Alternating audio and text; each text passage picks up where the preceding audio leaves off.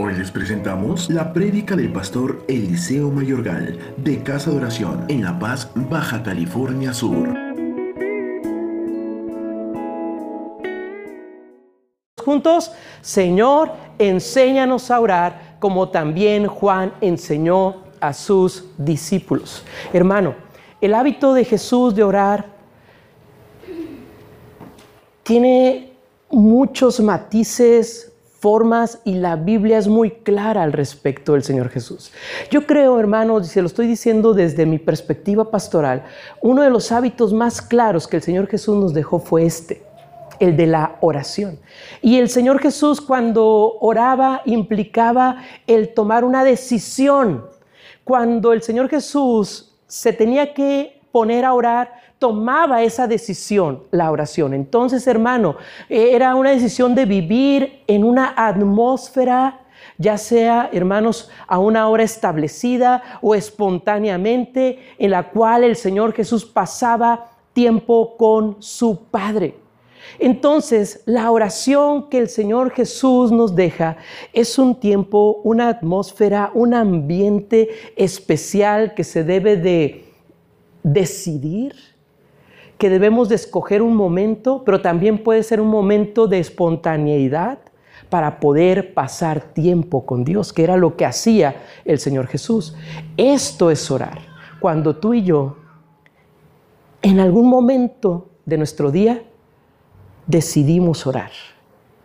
Es apartarnos, cerrar nuestros ojos, nada más si va manejando no lo haga, pero cierre sus sí, sí, porque algunos van manejando y, yo, les he platicado que eh, cuando salimos mi familia y yo de casa siempre oramos. No hay momento en el que no oramos. De hecho, eh, nos estamos trayendo a un invitado, compañero de, de, Paola, nada más compañero, eh, no vayan a pensar mal, es compañero de Paola. Y, no sé sus intenciones, pero es compañero de Paola. Y, este, y oramos y él me preguntó, ¿y por qué oran en el coche? Entonces ya le explicamos por qué hacemos esa oración, lo importante que es. Y ya mis hijas saben, pero ¿quién le toca orar? Y ya dice mi esposa, no, a Rebeca, dice, qué bueno, porque mi papá va manejando, que no ore. Porque saben, saben que cuando oras, pues cierras tus ojos. Pero ahorita vamos a hablar un poco de eso. Pero hermanos, el Señor Jesús nos está mostrando que la oración es una decisión. La oración es decisión. Entonces, en este tiempo, hermanos, en el que nosotros nos decidimos a orar, eh, hemos visto en la palabra de Dios que cuando tomamos este tiempo, nosotros en la oración podemos alabar, podemos adorar a Dios, podemos agradecer a Dios, confesamos nuestros pecados a Dios. Eh, intercedemos por otras personas, presentamos nuestras peticiones delante de Dios, que por cierto, esto es lo que hacemos todos los miércoles. Y esa es orar. Orar es, hermanos, no que tengas un patrón, y ahorita vamos a ver de esto, sino que tú puedas darle gracias según el momento o tengas una petición delante de Dios según el momento. Eh, hace algunos eh, días fui a hacer una visita al hospital y este... Y, yo me puse, me puse con la hermana, que por cierto era la hermana Margarita, sigamos orando por ella, y estaba orando con la hermana Margarita eh, porque ella tuvo una urgencia, tuvo una este, trombosis en una de sus piernas, una situación complicada y en ese momento que nos pusimos a, a, platicar, yo le dije, hermana, ¿puedo orar por usted? Me dijo que sí, me puse a orar y lo único que le dije, Señor, bendice su pierna, tú cuida su pierna y todo esto. Y ya que después que terminamos de orar me dice, y también me duele la cabeza, pastor. Bueno, yo estaba siendo claro por el momento, ¿no? Y ya le digo, ay hermana, pues no me dijo, a ver, cuénteme qué más. Y ya me pongo a orar por esto. Y ya después le di gracias a Dios por el humor que tenía la hermana, estaba muy contenta. Muy feliz porque Dios había hecho un milagro, se vino con una trombosis viajando a Estados Unidos. Y Dios la libró. Entonces yo estaba orando por su pierna, pero no, pero también me duele otras cosas, pastor. Entonces cuando tú oras, oras en maneras específicas, en momentos y lugares específicos, que era lo que hacía el Señor Jesús. Entonces, hermanos, Jesús nos mostró cómo orar. Los discípulos, hermanos, imagínate este momento que estamos leyendo en Lucas capítulo 11, eh, versículo 1, que los discípulos escucharon, ¿sí estoy bien con el versículo? Sí, 11.1, que los discípulos escucharon, hermanos, lo que él estaba orando orando, porque el Señor Jesús muchas veces les decía a dos, tres, a ver, tú vente conmigo, y los ponía a orar, oren, y el Señor se iba a una distancia y oraban. Pero hermanos, ustedes se imaginan ese momento en el que el Señor Jesús oraba. El Señor Jesús, hermanos, yo, la verdad, les voy a decir algo, no creo que era como algunos de nosotros que oramos ahí escondidos. Yo siento que el Señor Jesús hablaba con su Padre y era claro con Él. Y ahorita vamos a ver que muchas veces el Señor Jesús, yo estoy seguro, gritó al Padre que está en los cielos. Y a veces a nosotros nos da tanta vergüenza hacer esto. Pero hermanos, la oración no es otra cosa más que un diálogo que nosotros tenemos con nuestro Señor. Es hablarle a Él. Así como le hablas a los demás, eh, bueno, no tanto así, con un poquito más de respeto, de amor, de significado cuando le estás hablando al Señor, pero es hablar normalmente, ¿no? Porque a veces le decimos, hermano, quiero orar, hermano, es que no sé cómo. Hermano, no se preocupe, la oración además es hablar al Señor de una forma sencilla, una forma clara. Pero, hermanos, ¿te imaginas a los discípulos escuchando orar al Señor Jesús? Es una de las peticiones que yo tengo delante de Dios desde que estaba estudiando este tema, Señor, cuando esté en tu presencia, quiero escucharte orar, Señor Jesús. ¿No le gustaría eso conmigo? Que cuando estemos allá en el cielo hagamos una fila, todos así. Ya no, hace mucho que no les decía esto. Hagamos una fila y yo cuente hasta tres y le diga, el primero que llegue con el Señor Jesús, que le pida que ore. O que nos hable, o que nos toque. Y hacer una fila. ¿Cuántos se animan a hacer esa fila conmigo?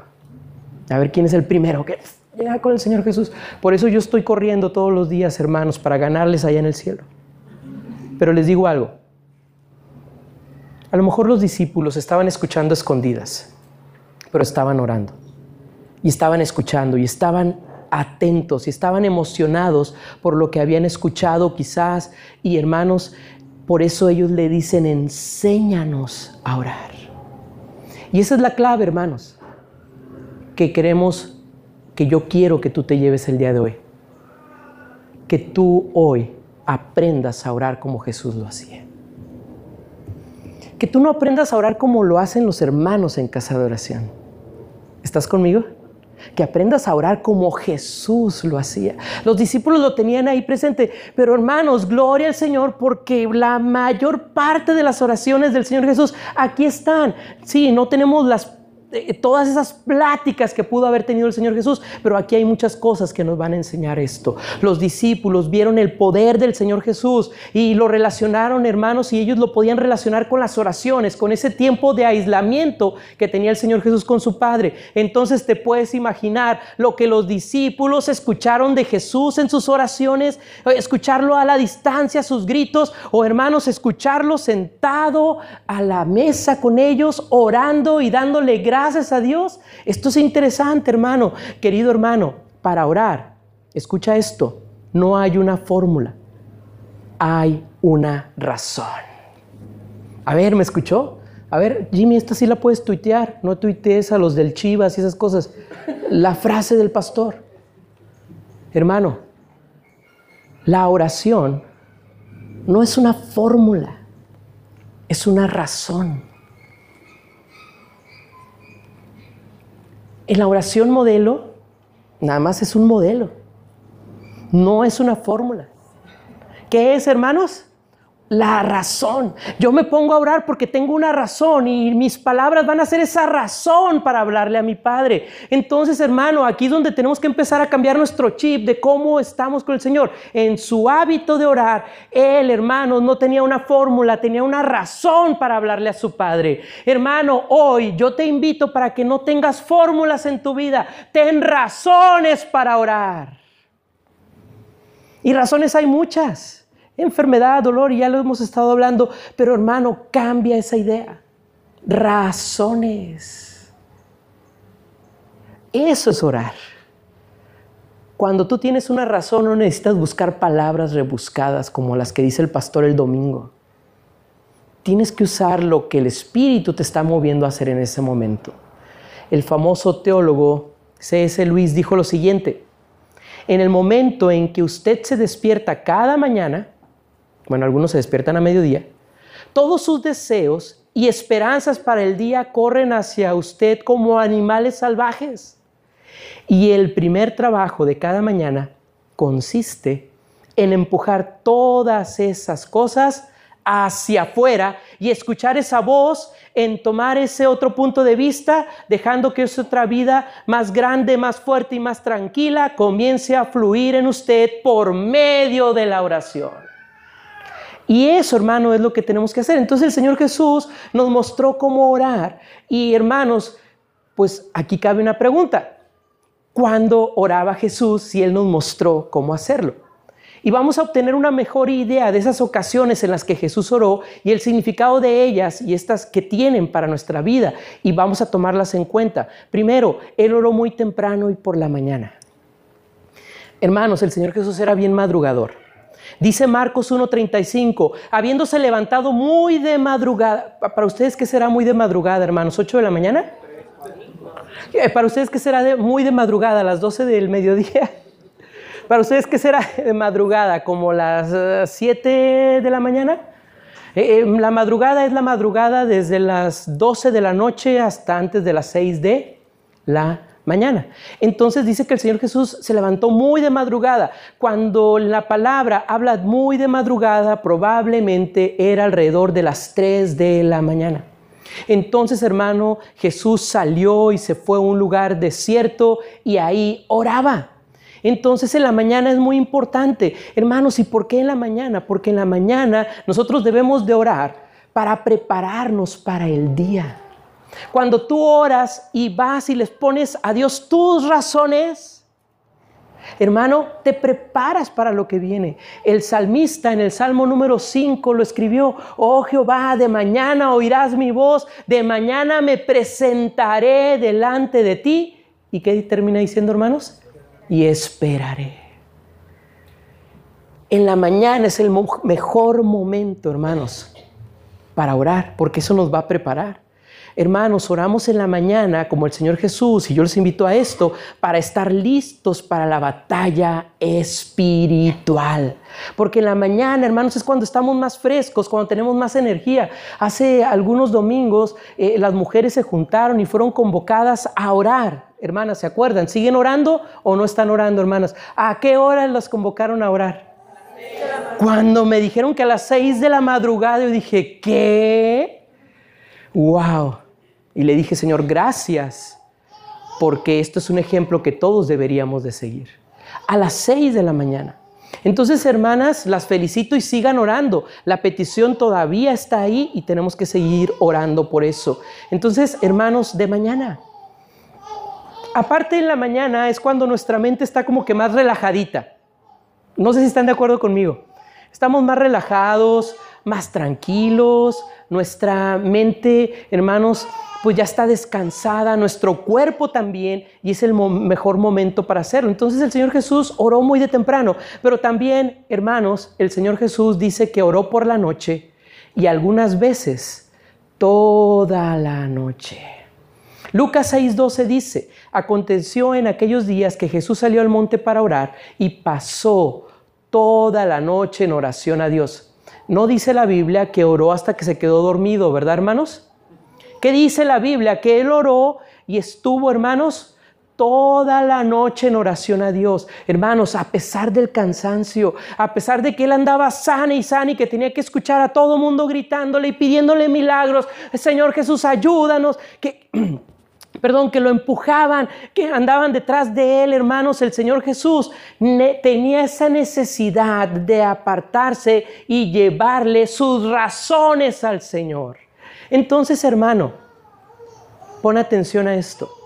Hay ocasiones cuando orar es más importante que dormir. Sí, me escuchó bien. Muchas veces en nuestra vida, hermano, es más importante orar que dormir.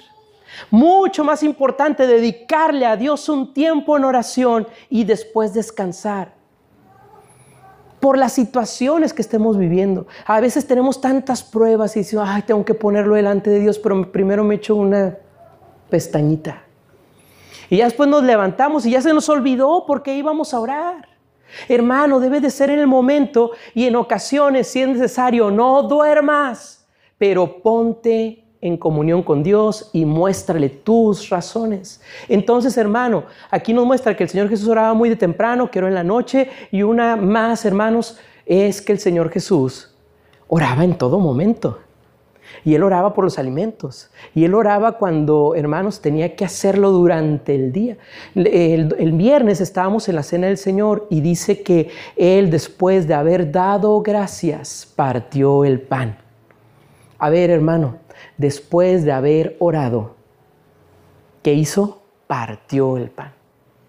Era un momento especial por el cual él tenía que orar. Hermano, y tú tienes esos momentos, aprovechalos. Otra pregunta que vamos a contestar, ¿cómo oraba entonces el Señor Jesús? El Señor Jesús, hermanos, era muy característico y la Biblia nos lo dice.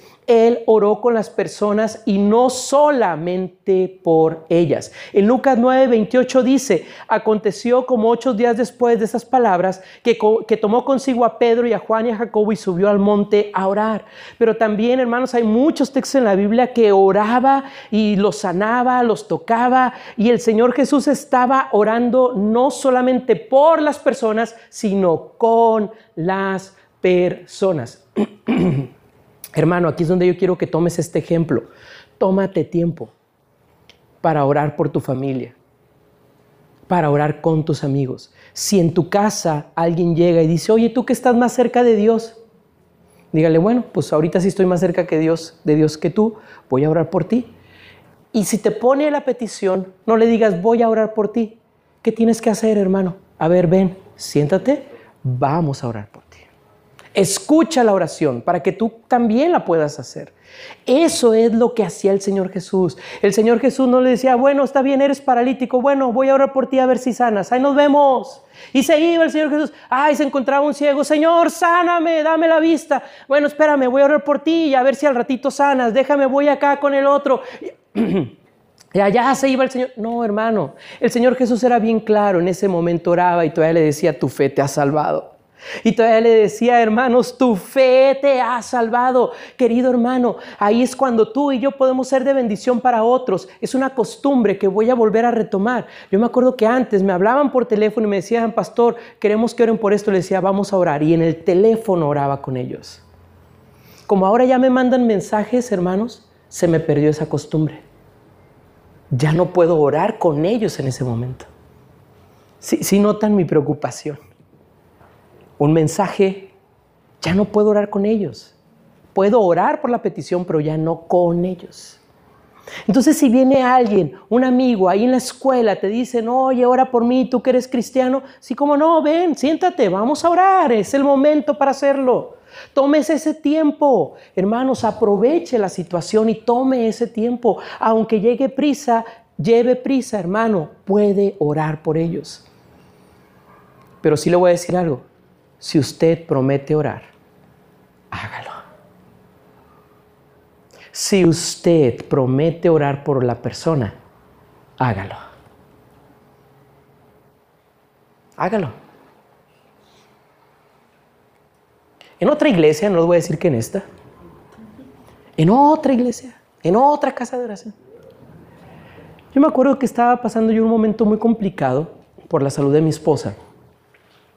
Y yo me acerqué a unos hermanos de la iglesia y les dije, hermanos, yo quiero que me ayuden a orar por mi esposa y que estemos orando por esto. Yo me acuerdo que oramos en ese momento. Y ya, pasados los meses, yo me acerqué a uno de estos hermanos y le dije, oiga, hermano, está orando por mí. Volteé y me dice, ¿por qué, pastor? ¿Tenía algo que orar por usted? Sí, pero ya sanó, olvídelo. Gracias. Ahí yo fue donde me, me di cuenta que no habían orado por lo que yo les había pedido. Entonces esto me hizo reflexionar a mí. Si yo digo que voy a orar, hermano, tenga la seguridad de que yo como su pastor sí oro por usted. Porque yo no quiero que me hagan eso a mí. Entonces es importante. alguien se acerca y le dice, ora por mí. ¿Qué tiene que hacer, hermano? Orar por él. Cumpla esa promesa. O ore inmediatamente y escriba esos propósitos para poder orar después porque se nos va a olvidar.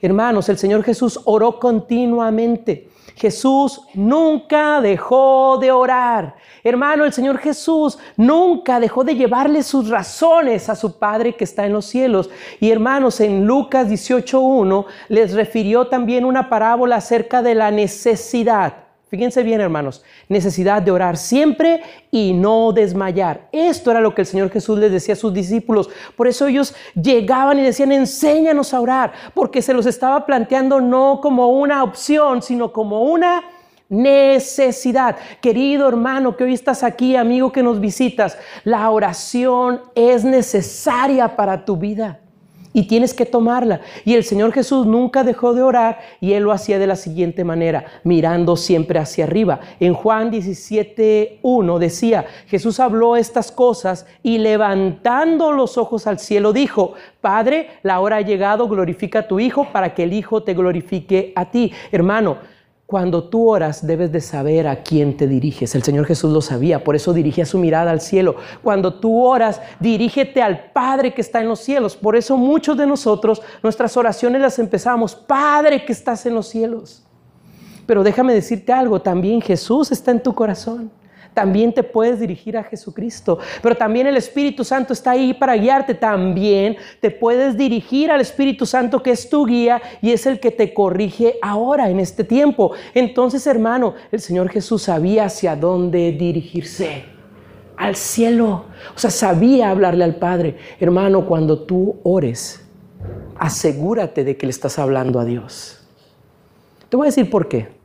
Porque muchas veces cuando tú y yo oramos y nos ponemos muy espirituales, empezamos a hablar, hablar, hablar, hablar y a veces ya nuestra oración se aleja tanto de Dios por nuestra palabrería y no porque realmente le estemos hablando a Dios. Entonces debes de concentrarte, debes de estar siempre consciente a quién estás hablando. Pero no solamente lo hacía mirando hacia arriba el Señor Jesús que oraba en todo tiempo, también lo hacía arrodillado. En Lucas 22, 41 dice, y él se apartó de ellos a una distancia como de un tiro de piedra y puesto de rodillas, hermanos, oraba. Sabía a quién dirigirse, pero también sabía cuál era la forma correcta de orar, arrodillado. Hermano, volvamos a practicar este hábito de arrodillarse, de doblar nuestra rodilla. Mira, no te pasa nada, pero no te preocupes, pon unos cojines ahí para que puedas orar. Mira, yo no sé a cuántos de los que están aquí yo he tenido la ceremonia religiosa de, ah, de boda o de 15 años. Creo que al menos a dos parejas aquí yo he tenido esa bendición. Y cuando ponen los cojines, siempre les doy el significado que tienen los cojines. ¿Saben qué significan los cojines? No contesten, ya ni se han de acordar, este, no contesten los que les dije para qué eran los cojines. Pero, ¿para qué creen que son los cojines? Son para adornar la cama. ¡Ay, estamos casados! ¡Yupi! Los cojines son para que con tu esposo o tu esposa los pongas en el suelo te arrodilles en ellos y oren juntos. ¿Está conmigo, hermana? Así que cuando tengamos una próxima boda aquí, este, no olviden los cojines, porque son importantes. Las rodillas, hermano, en, en el libro de Crónicas dice que si mi pueblo se humillare y doblare sus rodillas, eso es lo que el Señor ve cuando tú doblas tus rodillas, cuando tú estás dispuesto a, humillarte delante de Dios. Y el Señor Jesús lo hacía, iba y estaba puesto de rodillas en ese lugar. Entonces sabía que esa era la forma. Pero también, hermanos, lo hacía postrado de vez en cuando. En, en Mateo 26, 39 dice, pasando un poco más adelante, el Señor Jesús se postró sobre su rostro orando y diciendo, Padre mío, de ser posible pase de mí esta copa, pero no sea como yo quiero, sino como tú. Hermanos, el Señor Jesús sabía que era la forma de suplicar. De rodillas es la forma en la que Dios observa y hermano, postrado es la forma en la que podemos suplicarle a nuestro Dios, porque esa eh, posición habla de que estamos reconociendo que es el Rey de Reyes al que tenemos adelante. Pero el Señor Jesús también, antes de tomar grandes decisiones, oraba. En Lucas 6, 12 dice, aconteció en aquellos días que Jesús salió al monte para orar y pasó toda la noche en oración a Dios, hermanos.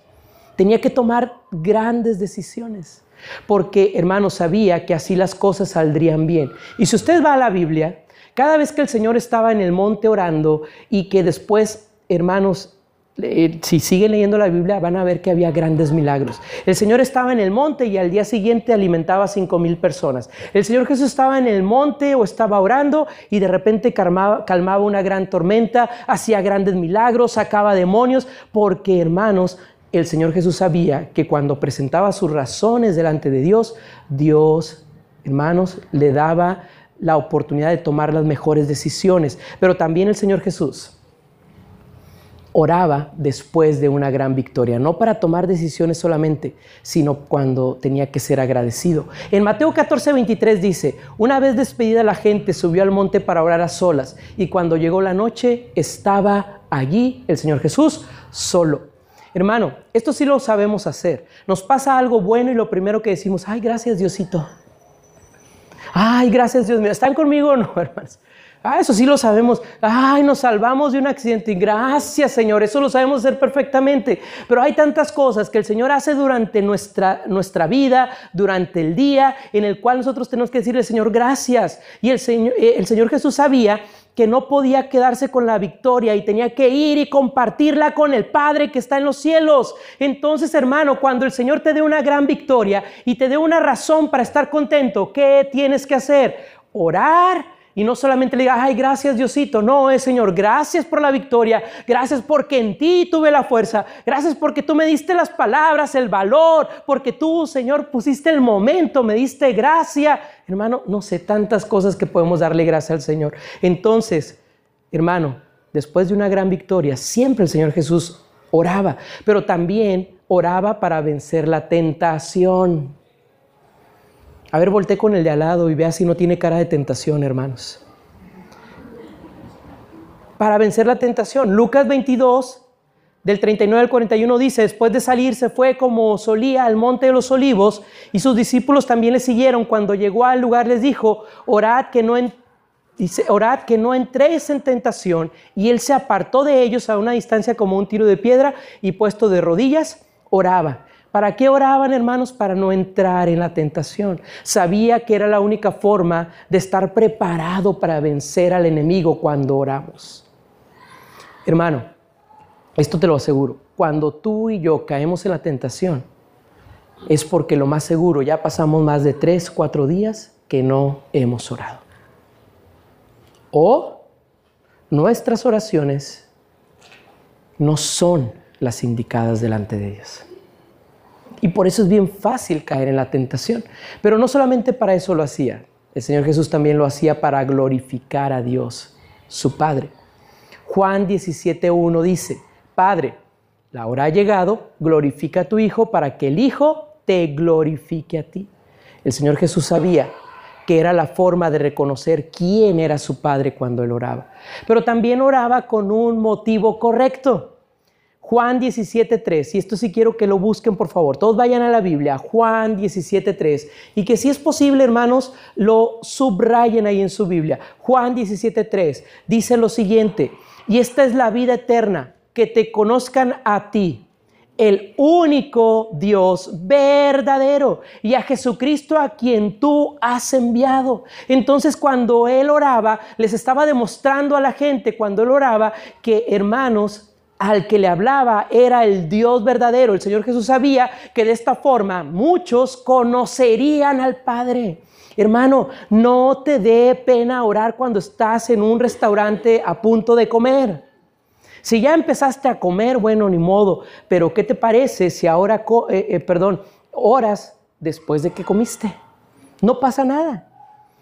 El orden de los factores no altera el producto de la oración. Ah, qué bonito soy yo esto, ¿no? Entonces, hazlo. Ah, ya no oramos. Bueno, comemos y, para que no les haga daño, oran después.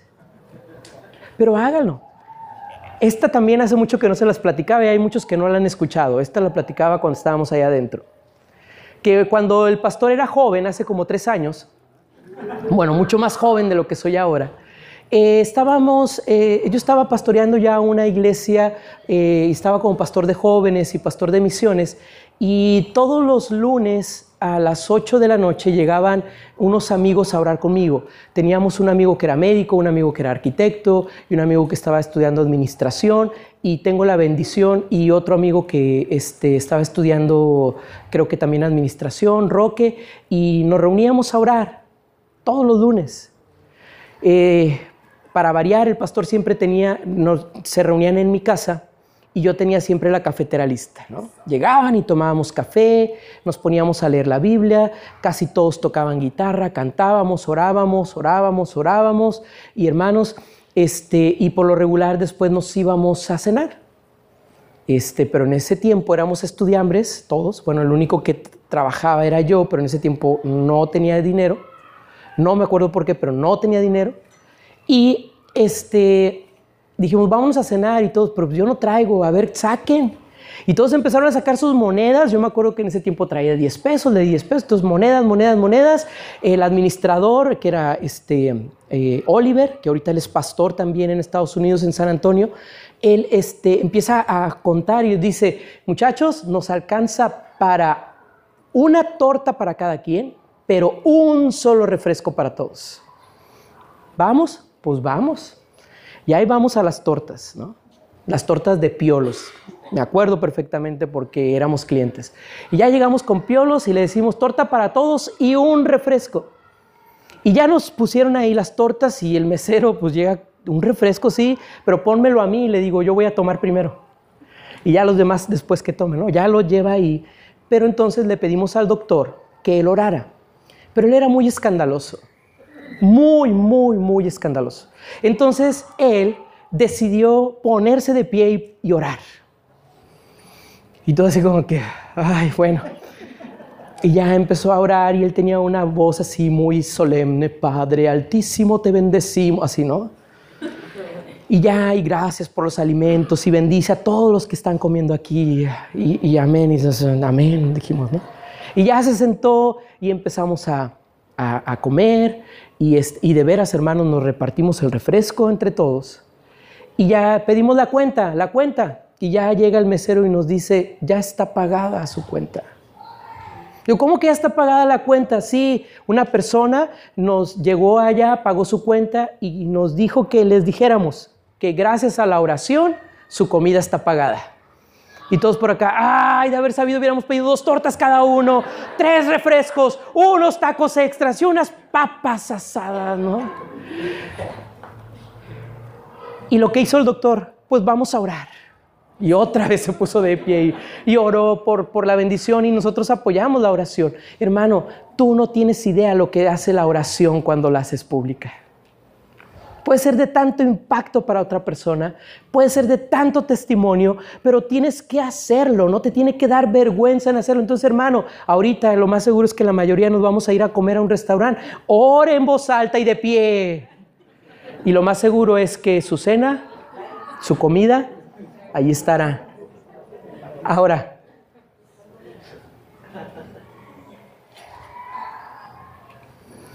lo hacía para glorificar a Dios pero también lo hacía con un motivo correcto. Y quiero que pongan mucha atención en, esto. Juan 17.3 decía, y esta es la vida eterna, en que tú eres el único verdadero Dios. Entonces sabía que de esta forma muchos conocerían al Padre. Pero también lo hacía para tener intimidad con Dios. En Juan 17.5, que ahí lo tienen abierto también, dice, ahora pues, Padre, glorifícame tú en tu misma presencia con la gloria que yo tenía en tu presencia antes que existiera el mundo. El Señor Jesús sabía que era el método para conocer más de su Padre cuando oraba. Que eso es lo que buscamos. Cuando tú te estás relacionando con alguien, no sea amorosamente, sino de, de amistad y te empiezas a relacionar con alguien, pues queremos pasar tiempo con la persona. Queremos conocerlo, queremos saber más de ellos, por qué son así. Y entonces empieza a haber una intimidad, y esta es una palabra muy bonita que luego la, la, llevamos hacia otros ámbitos. No, intimidad habla de pasar tiempo con una persona y conocerse. Entonces, hermano, eso es lo que nosotros hacemos cuando oramos. Cuando tú oras en tus palabras, en tus razones, le dices a Dios cómo eres. Y el Señor te, te conoce perfectamente y tú tienes que quedarte quieto para escuchar. Entonces, hermano, cuando oras tienes intimidad con el Señor, pero el Señor Jesús también oraba para no dejar algo sin cumplir. Fíjense, hermanos, para no dejar algo sin cumplir. Levanten la mano los que dejan las cosas a medias. Ay, qué honestos. Gloria a Dios, estoy en la iglesia correcta. Qué difícil es terminar las cosas. Por lo regular dejamos las cosas a medias, ¿sí o no, hermanas? Cuando, ay, todo esto tengo que lavar, nada más voy a lavar una parte y la otra que se lave sola. Ay, a ver cómo le hacemos. Entonces, hermano, esto sí es bien interesante, hermano, es verdad. Entonces, cuando nosotros oramos, es para no dejar las cosas sin cumplir. En Juan 17, 12 dice, cuando yo estaba con ellos, yo los guardaba en tu nombre que me has dado y los cuidé y ninguno de ellos se perdió excepto el hijo de perdición para que se cumpliese la escritura. El Señor sabía que sólo así podía tener éxito. Cuando oraba, todas las cosas llegaban a su fin. Entonces, hermano, también lo hacía el Señor Jesús pidiendo protección alrededor de sus discípulos. En Juan 17:15, que es una oración muy larga, dice, no ruego que los quites del mundo, sino que los guardes del maligno. El Señor Jesús sabía que así tendría paz por el cuidado de los suyos. Cuando tú oras y pides protección para los tuyos, debes de descansar en Dios, porque Dios tendrá cuidado de ellos. Hermano, porque Dios tendrá cuidado de ellos. Nosotros todavía oramos por la persona y decimos, ah, hija, Dios te bendiga. Y a cada 15 minutos le estamos mandando mensajes. ¿Cómo estás? ¿Estás bien? ¿Cómo te está yendo? Espérame, ¿confías o no en Dios? Si ya lo pusiste en tus manos, háblale ya después cuando va a salir de la, de, la hora de que se ocupó. Pero hermano, confía en el Señor. Entonces, a, los muchachos que están ahí, si tienes un padre o una madre que te está hablando a cada rato, dile, confía en Dios. Ahora, él oraba basado en las escrituras. Juan 17, 17 dice, signifícanos en la verdad. Tu palabra es verdad sabía de la importancia de la palabra de Dios en su palabra. Entonces, también lo hacía para impactar al mundo. Juan 17:15 dice, no ruego que los quites del mundo, sino que los guardes del maligno. El Señor Jesús sabía que con la oración se puede tomar lo que es del Padre. A ver, escúchame bien en este punto. El Señor Jesús sabía, y tú debes de saberlo hoy, que cuando tú oras, puedes decirle a esa montaña, muévete, ¿y qué va a pasar con esa montaña, hermanos? Se moverá.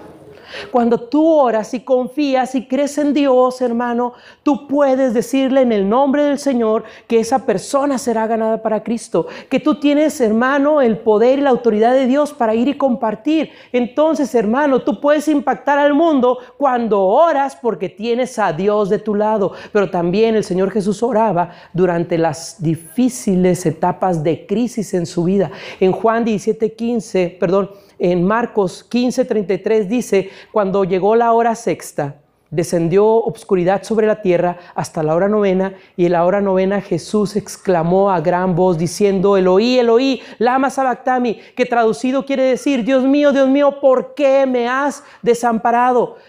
Esto es lo que yo te decía hace rato. Aquí el Señor Jesús no le estaba diciendo, ay Señor, bueno, si tienes tú en tu corazoncito el deseo de librarme de la muerte.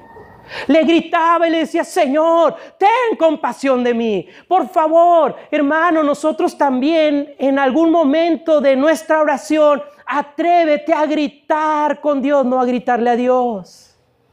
A gritar con Dios y decirle, Señor, tú eres lo mejor que tengo, pero ayúdame porque estoy desesperado. Y si estoy gritando es porque así es como me siento. Pero tenemos que hacerlo, hermano. Por algo el Señor nos ha dado estas emociones para que podamos disfrutarlas y usarlas. Entonces el Señor Jesús sabía a quién acudir en medio de la crisis. Hermano, estaba durante la crisis, el Señor Jesús iba, oraba y cuando oraba antes de ser entregado, dice que Él derramaba lágrimas de azúcar, ¿verdad? De sus ojos. sangre, hermanos. Había dolor, entonces te imaginas los gritos y los lamentos del Señor Jesús para su Padre. Durante una crisis, hermano, es lo mejor que podemos hacer, hablarle a nuestro Dios. Pero el Señor Jesús también sabía que la oración que él hacía era ferviente y apasionada. Lucas 22, 44. Y angustiado oraba con mayor intensidad, de modo que su sudor eran como esas grandes gotas de sangre que caían sobre la tierra. El Señor observa cuando tú oras. Hermano, el Señor observa si nada más lo estás haciendo por hacerlo y cumplir, porque por medio de lo que tú manejas, tus emociones, el Señor también descubre muchas cosas en ti. Por eso cuando viene al templo y tiene la necesidad de llorar, hermano, cuando estamos en el tiempo de victoria, llore. Aquí tenemos Kleenex, hermanos. Sí los había visto, ¿verdad? Porque usted no viene a derramar sus lágrimas para que los hermanos lo vean, usted viene a derramar sus lágrimas para que el Señor lo sustente. Usted viene y derrama sus lágrimas para que el Señor le sustente en medio de la crisis, del dolor, de la angustia, pero tiene que orar, o sea, tiene que decírselo, presente sus razones al Señor y dile, Señor, estoy llorando por esto. Ya no puedo más. No, pero nosotros somos cristianos estoicos. Los cristianos no lloramos porque tenemos a Dios de nuestro lado. A ver, cálmate, el Señor Jesús también lloró. A ver, cálmate, el Señor Jesús también le dolió cuando murió Juan, este, Lázaro. Al Señor Jesús también, hermanos, le dolió cuando le estaban clavando ahí este, eh, los clavos y lo golpeaban. Hermanos, el Señor Jesús simplemente soportó por amor a nosotros. Y nosotros por amor también tenemos que derramar lágrimas y de vez en cuando tenemos que gritar y derramar nuestro corazón en el Señor. El Señor Jesús oraba mientras moría. A ver, ¿me está poniendo atención a esto? El Señor Jesús cuando estaba en la cruz todavía le habló y le dijo, Señor, Señor, por favor, si es posible, ya para esto. En medio de la muerte, el Señor Jesús presentó sus razones a Dios. Ah, pero a nosotros qué pena nos da hablarle a Dios. Hermano, el Señor está atento y quiere escucharte tu voz. Y quiero decirte esto, y, creo que por ahí está en la proyección. Es un hecho glorioso que las oraciones son tomadas en cuenta. ¿En dónde? En el cielo. Entonces, hermano, es importante. Y mira, ya me extendí un poquito, pero quiero terminar con bastantes cosas. ¿Cuáles son los enemigos del hábito de orar? Ay, ni tengo que decírselas, ya las saben, ¿verdad? ¿Cuáles son los enemigos del hábito de orar, así como el Señor Jesús oraba? Número uno, orar por razones incorrectas. En Santiago 4.3 dice, pedís y no recibís porque pedís mal por gastarlo en nuestros placeres, por la hipocresía. Nosotros debemos de pedir a Dios en oración las razones, hermana, hermano, correctas lo que realmente creemos que el Señor va a obrar. Y algunas Dios nos va a mostrar que no son las correctas, pero hermanos, muchas veces el enemigo de la oración es orar por razones incorrectas. ¿Por qué? Porque le estamos pidiendo algo que el Señor no nos va a dar. Pero como estamos insistiendo, insistiendo, insistiendo, nos cansamos y decimos, ah, ya no quiero esto. Hermano, uno de los enemigos del hábito es orar mientras se practica un pecado. En pocas palabras, si tú estás en pecado, lo que tienes que hacer es orar para que Dios te perdone el pecado y después después tu oración será oída. Pero estoy en pecadote y aún así me atrevo a hablarle a Dios. Espérame, Dios te va a escuchar. Pero el Salmo 24 dice que sin santidad, escucha esto, nadie verá al Señor. O sea, sin santidad tú no le puedes hablar a Dios. Sin santidad lo único que le puedes decir es, Señor, perdóname ahorita. Y ya que me siento perdonado, ahora sí, Señor, te doy mis razones. Pero tienes que hacerlo de la forma correcta. Salmo 66, 18 dice, si en mi corazón yo hubiese consentido la iniquidad, el Señor no me habría escuchado. Debes de orar para pedir perdón y después pedir. Pero también una de las formas es orar cuando ha mantenido su Biblia cerrada. Mira, este es bien importante. Proverbios 28, 9. Vayan todos, por, favor. Proverbios 28, 9. Vayamos rapidito allá a Proverbios 28, 9. Eh, porque quiero llevarlos a algo. Rápidamente Proverbios 28, 9 dice, el que aparta su oído para no oír la ley. ¿Qué dice, hermanos? Aún su oración que es abominable. ¿Qué quiere decir esto, hermano? Cuando usted es indiferente a la palabra de Dios, no la lee, no la medita, no la hace suya, abandona la palabra de Dios, se va de la palabra de Dios, hermanos, esto cierra, hermanos, el cielo. El cielo es cerrado, pero aunque Dios dice ahí que Él está atento a la voz del que clama en el desierto, sí, hermano, pero primero tienes que buscarlo perdiendo perdón, luego usando la palabra. Acuérdense que el Señor Jesús venció a la tentación con la palabra de Dios. Entonces es importante tenerlo. Ahora, uno de los enemigos del hábito de orar es creer que Dios no va a responder. Fíjese bien, es creer que Dios no va a responder. Santiago 1, 6 y 7 dice, pero pida con fe, no dudando nada. Dios siempre responderá. Hermano, orar sin que Dios sea su prioridad es uno de los enemigos de hacer este hábito de la oración. En Ezequiel 14:3 dice, un hijo de, hombre, eh, oh hijo de hombre, estos hombres han erigido sus ídolos en sus corazones y han puesto delante de sus rostros aquellos que les hace caer en iniquidad. ¿Habré yo de ser consultado por ellos? Pues no. Muchas veces nuestra prioridad es lo material y no es estar en comunión con Dios. Ahora, uno de los enemigos de este hábito de la oración es orar con hipocresía.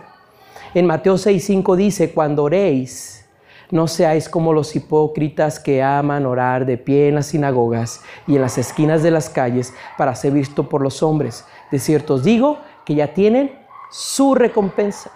Por eso nosotros no, hermanos, oramos fórmulas. ¿Qué oramos, hermanos? Razones. Entonces debemos, eh, otro de los enemigos es orar sin haber perdonado. Marcos 11:25, vayan todos ahí, Marcos 11:25 y lo vamos a leer juntos. Orar sin haber perdonado. Marcos 11:25. Ya voy rapidito, hermano, estamos a punto de terminar. Mateo, Marcos, perdón, 11:25. Lo tenemos, dice, y cuando os pongáis de pie para orar, si tenéis algo contra alguien, perdonadle para que vuestro Padre que está en los cielos también os perdone a vosotros vuestras ofensas. Hermano, a ver, Aquí no dice que vayas y hables con el que te ofendió y le pidas perdón. Tú simplemente lo que dices, perdónalo ahí donde estás. Perdónalo.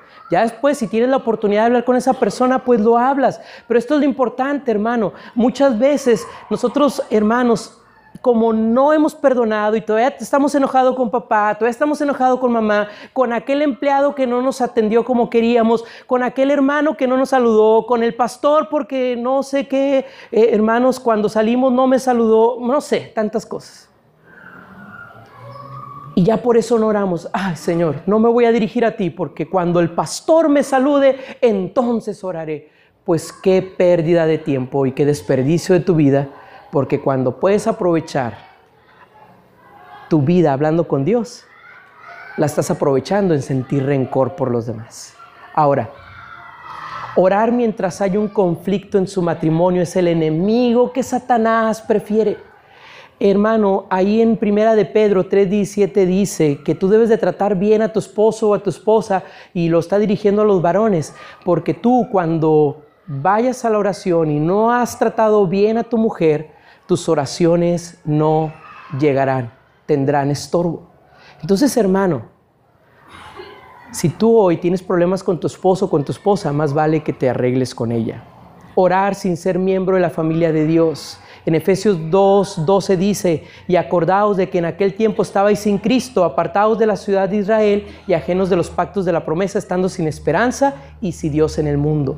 Ahora, las oraciones que nunca han sido hechas, Santiago 4.2, codiciáis, no tenéis, matáis y ardéis en envidia, pero no podéis obtener, combatís y hacéis guerra, no tenéis porque no sabemos pedir. Mira, ¿a qué voy con este punto, hermanos? Muchas veces nosotros no oramos a Dios porque no estamos pidiéndole, como les decía hace un rato, lo correcto. No le pidas a Dios lo que quieres tú para tu vida. Pídele a Dios lo que Él quiere para tu vida. ¿Me escuchó? Porque ese es nuestro problema. Muchas veces nosotros decimos, Señor, yo quiero hacer esto de mi vida. Y Dios se nos queda viendo, ¿qué? Yo no quiero eso para tu vida. Lo que yo te estoy ofreciendo es mejor y mucho mejor. ¿Por qué no tomas eso que yo te estoy ofreciendo? No, Señor, porque yo quiero ser el mejor de los bajistas en el grupo de alabanza. Y, el Dios voltea y dice, Marco, no, no quiero que seas bajista, ya quiero que seas maestro, ya quiero que seas predicador, Marco. No, Señor, yo quiero ser el mejor de los bajistas. Y el que tenga oídos para oír, que oiga, Marco. Eso es lo que el Señor, hermano, nos muestra. Entonces, ¿qué le pides? Pues por eso nuestras oraciones no están siendo contestadas. Ahora, haga de la oración un hábito. Hágalo.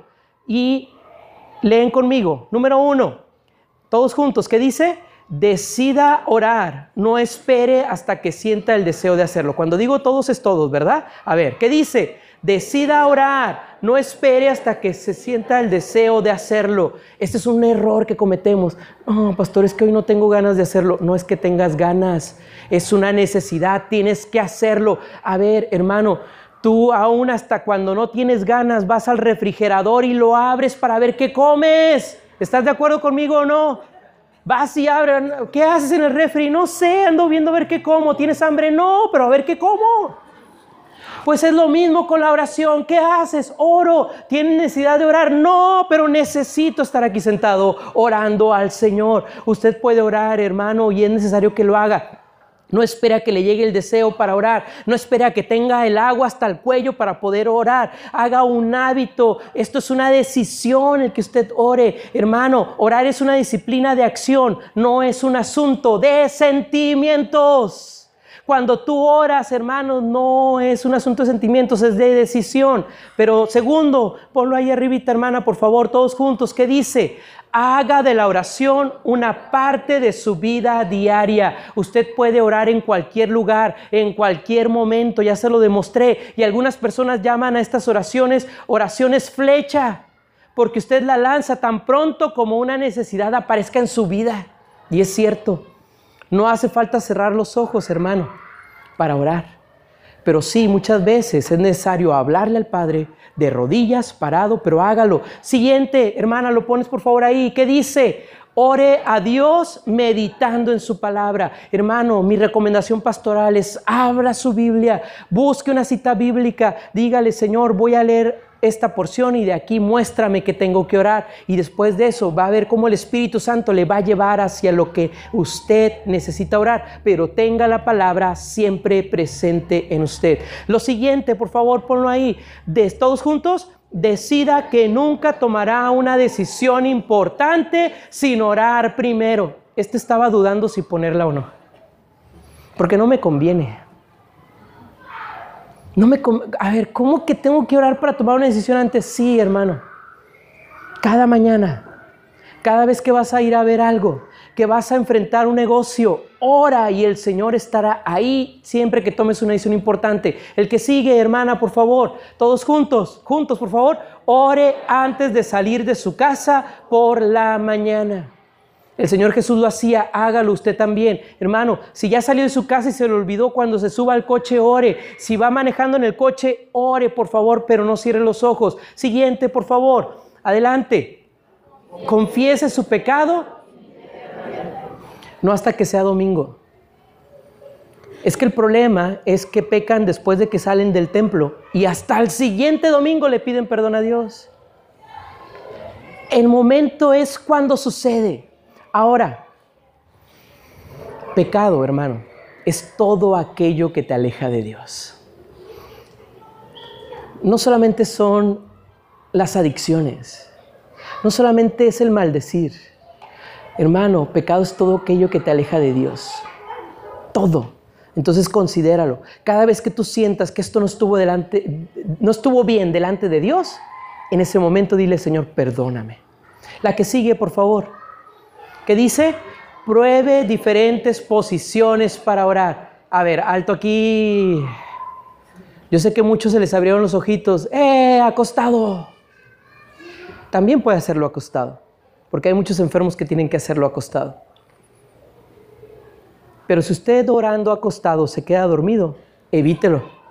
Mejor ore, hermanos, empiece a experimentar. Vamos a hacerlo de rodillas. Invite a su familia a postrarse delante de Dios. Ahora invite a sus hijos a decirlo, vamos a hacerlo de pie y vamos a tomarnos de la mano. Hagamos un círculo sentados en la mesa, tomados de la mano. No sé, hermano, usted tiene las mejores ideas, póngalas en práctica. Lo siguiente, por favor, todos juntos, ore con sencillez. Ore con sencillez. Yo tengo un amigo que no quiere decirles dónde está, pero está sentado aquí enfrente, que busca el diccionario para ver qué palabras va a orar. No eres tú, Jaime, es otro. Y, y va al diccionario y dice, a ver, ahora qué palabra rimbombante voy a usar para orar. Y es en serio, es un amigo mío. Y busca, ay, mira, esta palabra está bien buena, con esta voy a pantallar a los hermanos. Y se pone a buscar el diccionario. Entonces cuando ora, le digo, nadie te entendió, hermano. Solamente tú sabes y, ni has de acordarte qué es esa palabra. Hermano, hable con sencillez a Dios. ¿Qué quiere decir esto? Hable con sus propias palabras y sus propias razones. Sea sencillo, sea humilde con Dios. Mire, si le va a decir papito a Dios, o le va a decir tú papá, pues háblele como su papá. Háblele como su papito. Háblele, si le dice Señor, bueno, háblele como su Señor. Y eso es importante, eso le va a ayudar a cambiar su forma de orar. Simplemente hable con Dios de manera natural. Tengo últimas dos. ¿Qué dice? Hermanos, todos juntos, nunca se rinda, siga orando. No te detengas, hermano. Yo no voy a dejar de tener el culto o la celebración del miércoles. Si vienen tres, con esos tres oramos. Si los miércoles nada más llega el pastor y sus hijos, hijas, perdón, con ellas oramos. No nos vamos a detener. Yo no voy a claudicar hasta que el miércoles sean los mismos que hoy están aquí el domingo. Porque la oración es la base, es el fundamento. Y si como iglesia no oramos juntos, estos fundamentos se van a caer. Así que hermano, no es que quiera tener un templo lleno. Quiero tener un templo lleno de gente que sepa hablarle a Dios. Quiero tener un templo lleno que sepa ponerse a cuentas con Dios. Pero quiero tener un templo lleno, hermanos, que sepa llevar a otros a los pies de Jesucristo. Y para eso se necesita orar. Para eso se necesita presentarle nuestras razones a Dios. No se conforme con lo que usted está disfrutando. Vaya con otros y comparta para que ellos también disfruten. ¿Me escuchó, querido hermano? No claudique, no se detenga. Siga orando, siga insistiendo porque las promesas del Señor son para siempre.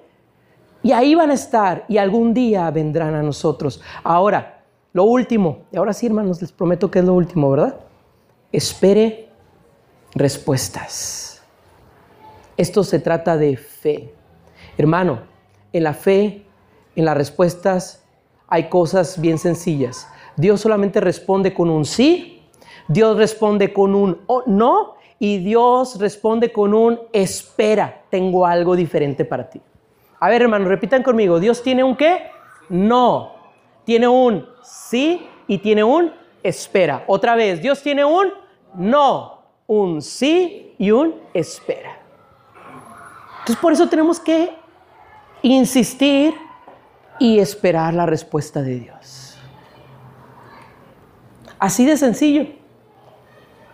Entonces, hermano, esto nos va a llevar a la reflexión final y que tú lo pienses. ¿Qué me estará queriendo decir? ¿Tengo que seguir esperando, pero no dejar de orar? Tengo que cambiar mi oración porque ya me dijo no. Y tengo que empezar a pedir otra cosa porque a lo mejor Dios ya te contestó que sí y no te has dado cuenta que ahí está lo que Dios te contestó. Y tú sigues orando. Entonces, hermano, tienes que tener esa respuesta. Recuerda algo, sus hábitos practicándolos en nuestra vida, en mi vida diaria como una disciplina, me harán parecerme cada día más a Jesucristo. Por esto es importante detenernos, orar para que nuestra versión de vida sea lo que Dios quiere. Entonces yo los invito, hermanos, para que nosotros hagamos esto y leamos el reto de fe, por favor. Lo ponemos ahí, hermano, el reto de fe. Todos juntos, ¿Qué dice, hoy decido orar y de esta manera parecerme más a Jesús y así saber enfrentar las circunstancias de mi vida. Amén. Cerramos nuestros ojos. Este es el mensaje que tuvimos de nuestro pastor Eliseo Mayorga de Casa de Oración en La Paz, Baja California Sur. Los esperamos todos los domingos a partir de las 10 de la mañana. Y recuerda que en Casa de Oración solo faltas tú.